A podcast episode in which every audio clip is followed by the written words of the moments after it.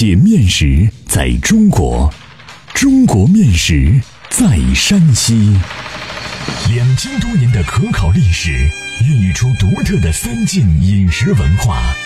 面食展现了山西人的睿智巧思，蕴含了深厚的人文底蕴。道不尽的面食文化，说不完的舌尖美味。百集系列广播节目《山西面道》第七集：玉米面窝头，山西面食的大路货。作者：赵梦天，播讲：高原。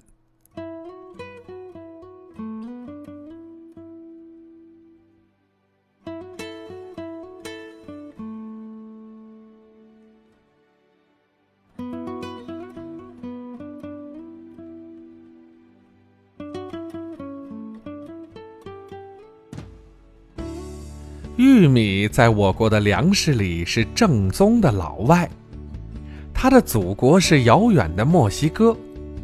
十五世纪先被带到了欧洲，后大约于明清末年传入了我国，在广西扎下根来。它的子孙越过长江和黄河，一路向北，移民我国各省，分布极广。山西是种植玉米最晚的省份之一，大面积种植已经到了晚清，种植的已经不知是广西玉米的玄孙、来孙还是坤孙了。玉米在中国各地有不同的名字，宫廷谓之玉米或玉麦，两广称为粟米。湖北、四川、重庆叫它包谷，豫南一带呼它玉蜀黍，苏北喊它棒子，山西亲切地唤它为玉娇娇。玉米的谷蛋白质较低，不适合制作面包。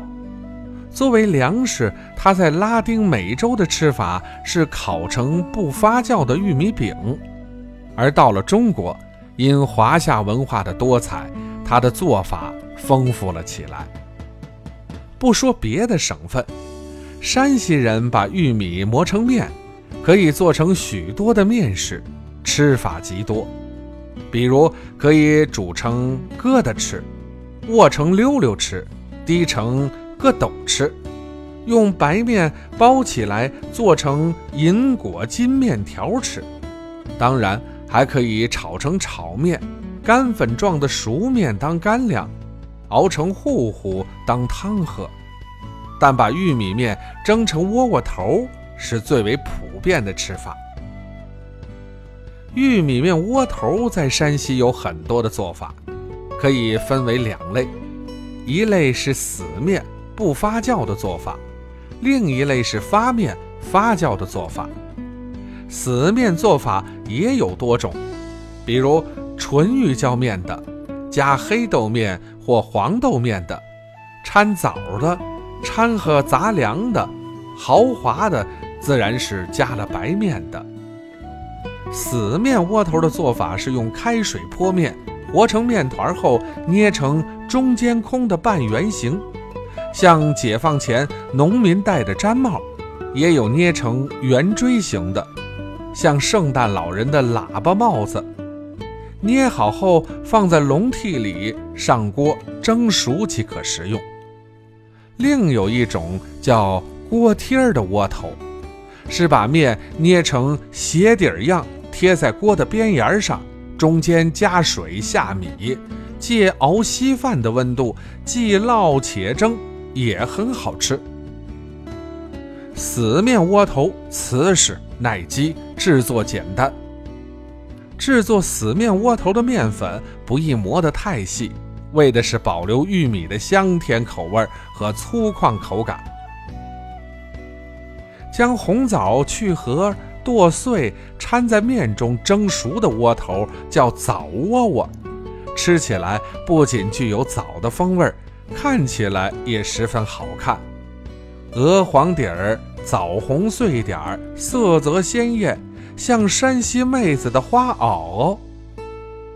加了黄豆面、黑豆面的窝窝，自然是散发着豆香，具有着山西汉子的憨厚。杂粮窝头五谷都有，黑不溜秋，五味俱全，有点过来人的味道，吃起来韵味无穷。发面窝头是死面窝头的改良，是受蒸馍馍的启发发明的，要用一小块面肥做引子。将玉米面发酵后，再搭碱综合酸度，捏成一个巨大的围棋子儿，蒸熟即可食用。发面窝头比起死面窝头来松软得多，掰开来看上去有很多海绵的气孔。发面窝头也可以做成包馅儿的，豆馅儿为最佳，菜馅儿也别有洞天。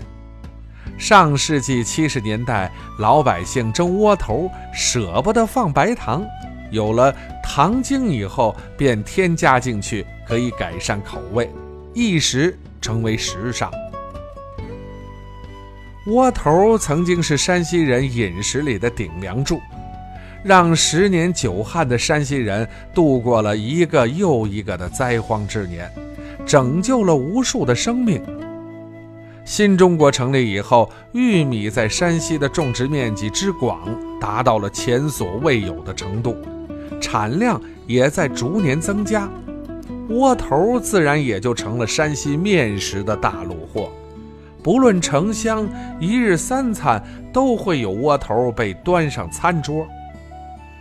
最好吃的窝头是用新粮现磨的面粉蒸制的。黄灿灿的，喧腾腾的，散发着玉米的馨香。每年秋天新粮下来时，人们的喜悦之情都写在了脸上。收不收，吃一秋的俗语，表达了老百姓豁达的生活态度。有的人喜欢上工时举着窝头边走边吃，一者是因时间紧而来不及吃完。只好把饭带在路上吃，二者大有炫耀的成分。看，我们吃的是新粮窝窝头，多香啊！发面窝头因家庭主妇的风格不同而风味不同。味道好的发面窝头吃起来蓬松绵甜，浓浓的面香里夹带着淡淡的酒香。然而，这样的窝头大多是那些邋遢的婆姨们蒸出来的。别看他们头不梳、脸不洗、鼻涕擦在手背上、唾沫抹在手心里、衣衫不整，但蒸窝头却是好手。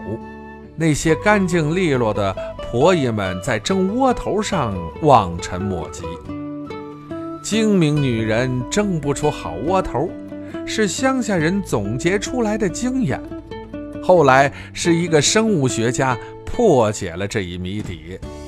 邋遢婆姨们之所以能蒸出好吃的窝头，他们的秘密武器就是拥有了丰富的微生物。原来如此，邋遢无罪。现在人们的生活好了。不论城乡，吃窝头的人少了，玉米面被白面、大米取代，退居到了二线。偶然回到乡下，老家要求蒸上一顿尝一尝，也是上个世纪七十年代以前出生的人们对窝头的一种怀念。这个小小的情节，有时候会被现在的年轻人。误解为有病。生活虽然在变迁，可我相信窝头不会消失。据营养专家说，玉米是粗粮，它与细粮搭配更加营养保健。愿久违了的窝头能早日回归餐桌，给国人带来健康。欢迎继续关注《山西面道》第八集：清徐蘸片子，亲密接触的面与菜。